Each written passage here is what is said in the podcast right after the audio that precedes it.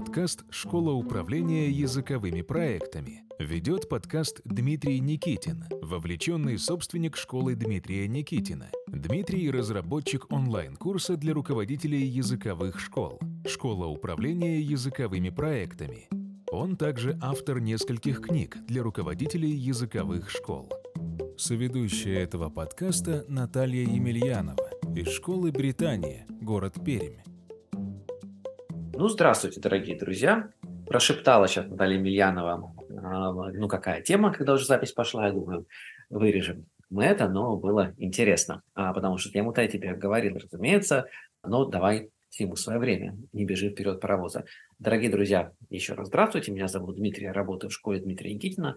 Добро пожаловать в новый сезон подкаста «Школа управления языковыми проектами». В этом сезоне мы говорим, как создавать крутые образовательные продукты. И со мной сегодня Наталья Емельянова из города Пермь, языковой центр Британия. Добрый день всем.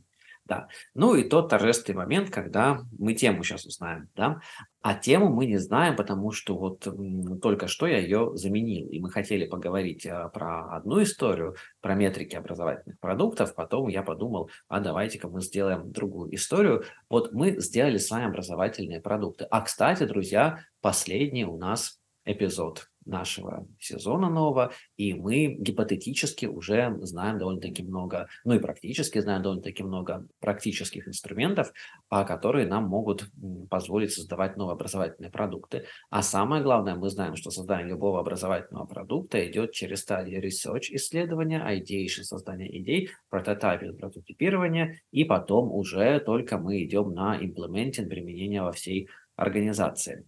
И в нашем завершающем эпизоде я хотел поговорить про то, как продавать эту идею нового продукта сотрудникам и клиентам, ну, наверное, в первую очередь сотрудникам, потому что вот эти все комитеты по изменениям на Culture Meetings нарешали, что будут такие образовательные продукты, а иногда так интересно, сами сотрудники нарешали, что будут эти образовательные продукты. И когда они понимают, что, а оказывается, применять надо, а, что-то интересное происходит в голове, я не я и лошадь не моя, и я этого не делал, и применять я не буду, и вообще другое я имела в виду, и вообще не думала, что мы это применять будем. Думала просто дочки матери поиграемся. Бывает такое довольно-таки часто. Наталья, расскажи, пожалуйста, вот новый образовательный продукт появляется. Обучение чтению, например, вот мы про, это говорили, ребят из начальной школы. Есть ли какое-то сопротивление у сотрудника вот в твоей школе Британия? К любому продукту, к любому новому продукту? Эм, Наверное, не, небольшая для нас проблема, да, сопротивления, потому что у нас ну, достаточно много учителей, и когда мы запускаем новый продукт, конечно, нам очень хочется, чтобы его вел. Ну, во-первых, его обязательно будет вести автор. Мы очень прямо ну, стараемся, чтобы первый поток вел автор этого продукта. И люди, которым это тоже интересно попробовать. То есть мы сделаем такой клич. Мы будем приглашать тех, у кого есть возможности, кому интересно это пробовать. То есть для меня первое – это дать возможность тем, кто сам хочет. Ну, это очень интересная позиция, она у тебя не завязывает тогда определенный продукт на конкретного человека. То есть вот есть этот авторский курс, его идет один человек, и потом он уходит, и у тебя вместе с ним уходит продукт. Нет, продукт не может уйти с этим человеком, потому что, конечно, мы создаем продукт, и мы ну, обязательно оплачиваем разработку этого продукта с условием, что продукт остается в компании. Когда разрабатывается новый продукт, если это образовательный, это там, ну, курс чаще всего, да, большинство продуктов, то э, результатом будет э, созданный учебник в бумажном или в цифровом виде и обязательно поурочное планирование и, возможно, какие-то тренинговые материалы. То есть у нас каждому продукту будет сам продукт и разработанный тренинг для учителей, как вводится преподаватель, который дальше будет этот продукт вести. Но есть такие продукты, которые авторы уже не ведут, но до сих пор проводят, например, обучение преподавателей, которые потом будут его вести. А давай поговорим про оплату разработки продукта. Как оплачивается разработка продукта? Ну, не цифрами, но в процентах или схему расскажешь, может быть. Ну, мне кажется, у нас не идеальная схема. А, как Мы и все в вашей школе, как и все из наших бесед. Да, да, да, да. Вот. Но это мне нравится слово не идеально, потому что есть потенциал для совершенствования. Поэтому я, ну так, нормально к этому отношусь. отношусь. Наталья очень скромная, мы помним, да, и скромничает. У нас уже не первый эпизод. Хорошо. Значит, первоначально мы пробовали оплату, ну просто, скажем так, какую-то с потолка. Потом мы пробовали почасовую оплату, но это тоже не работает, потому что очень трудно измерить часы, которые ты тратишь на поиск, разработку или, наоборот, механическое, там, не знаю, впечатывание текста. Вот, поэтому мы стараемся продукт разделить на подпродукты.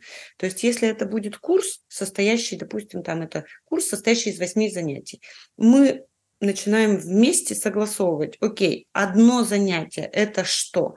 И когда мы понимаем вот примерный объем одного занятия, мы каким-то образом его оцениваем. То есть, ну, сколько, скорее всего, времени рационально потратить на этот один урок, и смотрим, сколько здесь может стоить час работы автора, ну, соотнося, конечно, с обычной работой преподавателя или с более, там, не знаю, более, более сложной, высокооплачиваемой работой методиста. Ну, то есть вы оплачиваете, получается, именно курс, когда курс ведется уже, да? А не саму подготовку курса, Нет, когда он разработан. Этот курс. Когда он разработан. Э, то есть мы оплачиваем отдельно проведение курса, и мы оплачиваем отдельно разработку курса. То есть, условно, если я тебе делаю заказ на 8, ну, курс, состоящий из 8 занятий, то у тебя будет оплата материалов, которые ты предоставишь до проведения курса. А туда будут входить каждому уроку сами учебные материалы для студента, какие-то там, ну, разный может быть формат teaching notes или прямо какие-то очень подробные инструкции для преподавателей, может быть, какое-то даже видео записанное для того, чтобы могли преподаватели. То есть и вот таких вот 8 блоков мы договариваемся, сколько стоит каждый блок, и ты понимаешь, сколько ты получишь. Потому что иногда мы делаем разработку продукта параллельно, и у нас э, несколько человек, каждый из них разрабатывает один из этих восьми блоков. Это разовая выплата за материал, но потом, как я понимаю, есть какой-то дополнительный доход за тренинговые сессии. Да. Угу. Одна из интересных схем. У вас как? У нас, слушай, ну у нас э, по-разному. Во-первых, у меня в стоимость часа зашито, у меня два тарифа есть, тариф э, базовый и тариф повышенный. А повышенный тариф, он больше за час. И туда зашита работа по agile фрейму, работа в ежедневных стендапах, работа на сессиях по планированию, где мы как раз разрабатываем образовательные продукты. То есть здесь у меня априори это э, зашито в ставку, но у меня есть две ставки. То есть можно взять ставку, где нет разработки продукта, и ставка, где есть разработка mm-hmm. продукта. А, так мы, например, сделали внутренние продукты, а, представленные в моей книге «Ценность современного языкового образования» в пяти проектах, которые я вот презентовал тебе а, совсем недавно. Да, ну мы, да, э, щедрая душа, так сказать. Вот эти продукты мы все делали, а, а там проект Birthday Project, а, когда мы детишек поздравляем с днем рождения, как в грузинском ресторане, очень богатый и точно всех. А, там проект по геймификации неделя знакомств, проект «Квест по школе», проект по сбору обратной связи и проект по сбору отзывов. Вот эти все, я считаю их продуктами внутренними, эти все продукты делали сотрудники, вот на, которые находятся на повышенном тарифе, а и я уже это все зарабатывал. А есть другие истории, когда мы производим, например, какое-то учебное пособие, типа Learning Journal. Там у меня идет royalties. Я бы не хотел называть проценты, но идет royalties от продажи. Это интересная схема, потому что автор получает определенный процент от каждой проданной копии, и Моя логика такая, что сначала автор получает процент на первом тираже за то, что она написала этот learning journal, а затем, когда он переиздается, просто я же не могу просто роялти сплатить, это как-то очень глупо, у нас появляется договоренность, что автор обеспечивает нас этим learning journal, то есть она сама идет там в полиграфию, с ними договаривается, отвечает за поддержку learning journals, и точно так же дополнительно оплачиваются тренинговые часы и часы на observation по их применению. То есть Living Journals там все просто, копия продана, процент автору выплачен. Я по-другому немножко даже делаю. Тираж напечатан, я определенный процент автору выдаю от базовой стоимости. Вот так вот делаю. Ну, это супер, это очень профессиональная и продвинутая схема, конечно. Ну, вопрос, что происходит, когда автор этого самого Learning Journal уходит, потому что от меня два автора Learning Journal ушли, и, э, ну, здесь вопрос копирайта, все-таки я предлагал бы, ну, договориться на входе вообще, что вот э, происходит, как устраивается. По логике можно просто продолжать выплачивать royalties, да, ну вопрос, хотите ли вы это делать. Mm-hmm. И сейчас, если честно, немножко другую стратегию копирайта вырабатываю. Я хотел бы сейчас все-таки, потому что там наше вложение очень сильное тоже, я сейчас, наверное, буду делать так, что пока ты работаешь в школе, ты получаешь эти роялти, может, да, чуть повыше будет, но когда ты уходишь, э, копирайт переходит в школе, потому что школа, ну, не последнюю роль совсем занимала в создании этого продукта. Вот. Uh-huh, uh-huh. И еще, если говорим про какой-то курс, все-таки у нас курс очень часто крутится вот вокруг одного человека, если это какой-то авторский курс, и человек уходит, уходит, курс так часто бывает. А у вас вообще было такое, что человек уходит, и курс пропадает, или у вас все-таки продукт живет в Британии и никуда не пропадает и заменяется? Чаще продукт остается. Бывает, что человек уходит, и продукт вместе с ним появляется где-то еще в другом месте. Такое бывает. Но я понимаю, что так как это интеллектуальные продукты, и в каждый момент времени это совместное творчество, ну, я думаю, что это, наверное, нормально. Хотите попробовать на практике инструменты создания образовательных продуктов? Присоединяйтесь к онлайн-курсу «Школа управления языковыми проектами». Регистрация на сайте dnschoolinfo.ru ну, мне нравится, что подошли вот к этой теме разработка образовательного продукта, да, и оплата за разработку образовательного продукта, потому что очень часто, я же много путешествую, тот еще realty путешественник по России, и я очень часто вижу, что добавляют там, ну, рублей 10 реально к часу и говорят там, вот давай мне за это там разрабатывай продукт. Или человек книгу написал, почти что учебник, ей там 3000 премиум заплатили, школа себе забрала и печатает это, э, даже без указания авторства. Ну, вот такие грустные разные ситуации бывают. С другой стороны, э, когда человек, знаешь, что-то создаст, бывает такая прям звездная болезнь, головокружение от успеха возникает, это особенно с автором материалов происходит, и хочется наоборот, как э, автор материалов, иногда хочется нереальную сумму за свою работу. И поэтому, мне кажется, вот система royalties, она такая довольно-таки интересная, а, ну, и она не обидная. Ну, продали пять книжек, Пять человек хотят твои книжки, вот твои роялтис. Продали тысячу книжек, вот, пожалуйста, твои роялтис, если мы говорим про материалы. Но мне кажется, однозначно должно это как-то оплачиваться. Сейчас, когда я пишу книги, мне, наверное, комфортнее даже договариваться на роялтис, которые я выплачиваю сразу за весь тираж, и все. И копирайт там уже остается у меня. Вот так вот можно делать. Но Наверное, наверное, вот большая мысль, что да, давайте оплачивать разработку материалов, но это разработка материалов, которая должна э, что-то приносить, наверное, школе. И это курсы, которые должны что-то приносить школе. Да, если мы выступаем здесь заказчиком, вот очень важно определить, я, заказывая какой-то продукт или какие-то материалы своим сотрудникам, кому-то из них, да, по факту я взяла уже на себя ответственность, что ну, вижу, что этот продукт будет продаваться. Поэтому мне кажется, что очень важно, чтобы человек понимал, за что он несет ответственность, за что не несет, какие риски есть и каких рисков нет. Есть, когда мы говорим про продажу материалов, да, это одна история, и когда автор может влиять на то, как они продаются, но чаще всего, скорее всего, автору приходится каким-то образом продвигать этот продукт. Когда мы говорим про учебники, материалы, написанные для конкретных курсов, которые тут же реализуются, мне кажется, что очень четко нужно разделить ответственность, что менеджеры будут продавать, а человек, который создает продукт, он, условно говоря, несет ответственность за то, что этот продукт ну, должен быть вау и произвести эффект на тех, кому продали, да, а не отвечать за продажу этого продукта. Мы уже говорили на этапе прототипирования, что в данном случае за продажи отвечает все-таки маркетинг, ну и те люди, которые приняли решение о создании этого продукта. Соглашусь, соглашусь с тобой. Частично. Угу. А, у нас все-таки в школе тренинговая командная работа, и мы кроссфункционально работаем, и за продажи все отвечают, также за методику все отвечают.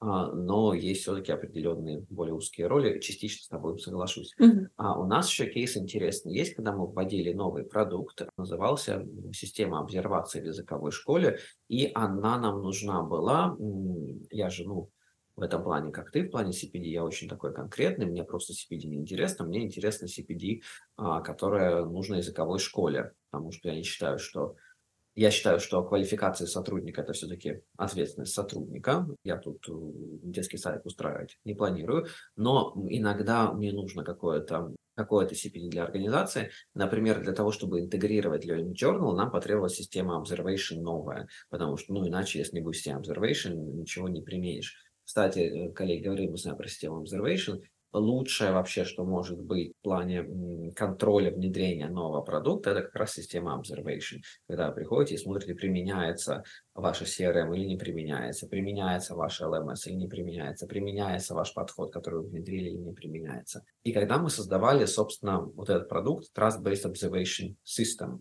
мы написали просто всем а, в общий чат, ребят, нам нужны обозреватели, кто хотел бы, написало несколько человек.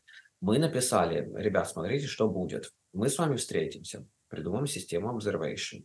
Потом мы с вами пойдем на курс, обучимся. Потом мы с вами подкорректируем систему observation. Потом мы наймем автора этого курса, мирового специалиста, он посмотрит нашу систему observation, даст обратную связь. Потом мы ее покажем коллегам, потом получим обратную связь, подкорректируем. И потом по этой системе observation вы будете работать обозревателем и получать зарплату обозревателя. Согласны ли? И вот это вот потом ликвидировало очень много сложных ситуаций, когда мы достигли договоренности, когда мы сразу сказали, вот такие условия. То есть, мне кажется, до разработки продукта хорошо бы разработать определенные финансовые условия, а то вот часто бывает, подходит, говорит, ну, Сергеевич, а можно я такую-то книжку напишу для нашей школы? Да, можно. Написала, ну, а, и когда уже книжка готова, начинаешь договариваться об условиях. Ну, как-то вот не айс. А, и вот система Observation, мне кажется, у нас такой хороший продукт, который именно в плане красиво договорились об условиях на входе. Супер, супер. А, у нас сейчас из э, вот так вот прямо внедрения каких-то новых продуктов, наверное, самые яркие примеры связаны с цифрой, с цифровыми изменениями, да, и ну прямо мы активно движемся в сторону использования цифровых ресурсов, и здесь у преподавателей, ну, сначала был какой-то выбор, сейчас выбора нет, но они могут с разной скоростью, наверное, вот в этот проект вступать. То есть кто-то вступает только на уровне пользователей, кто-то, ну, зрителями они какое-то время могли быть, сейчас уже не могут, да, кто-то на уровне пользователей, кто-то на уровне там, не знаю, тестировщиков, консультантов, а кто-то на уровне уже разработчиков. И вот для меня вовлечение персонала – это, в принципе, вот главное, градиент. То есть я прекрасно понимаю, что продукт взлетит, и продукт будет прям реально классным, если люди, которые его создают, будут его обожать. Очень хочется, чтобы это была ну, бывает, конечно, так, что ты начинаешь создавать, и что-то прямо сразу получается круто-круто, но чаще это ну, не с первого раза. То есть мы создаем, пробуем, корректируем, меняем. И поэтому вот, наверное, практика наших последних каких-то разработок, она становится более командной. То есть это продукты, где не один автор, не один разработчик, а это такая ну, раз, распределенная уже команда, распределенная работа. И у каждого есть возможность сделать тот вклад, который вот для него сейчас ну, комфортный. На мой взгляд, это дает какие-то хорошие результаты, потому что сотрудники чувствуют, что здесь есть не только, ну, скажем так, давление, есть возможности. Работаем с этим тоже. Ну, часто еще бывает так, что проект хороший, продукт хороший, все его любят, хорошо его запустили, результаты получили, а удовлетворения нет. Такое бывает, да, и даже если разочарование какое-то, это, знаете, когда вот экзамен мы сдали, и что-то разочарование какое-то, мы его издали, хорошо сдали, и какая-то пустота внутри. Ну да, после такого эмоционального яркого момента, конечно, будет Да, да, возможно, а бывает так, что и момент не очень яркий, ты все хорошо сделала, и все равно у тебя опустошение. А, и здесь мы, наверное, подходим уже к такой более тонкой теме, как работать э, с коллективом языковой школы, чтобы избежать вот этого профессионального выгорания, эмоционального истощения, и как работать с коллективом языковой школы так, чтобы нам было приятно в том числе, чтобы мы там с одной стороны, с мотивированными профессионалами работали, с другой стороны, им тоже было приятно с нами работать, чтобы там никто ни за кем не бегал, бейбиситинг не требовался и так далее.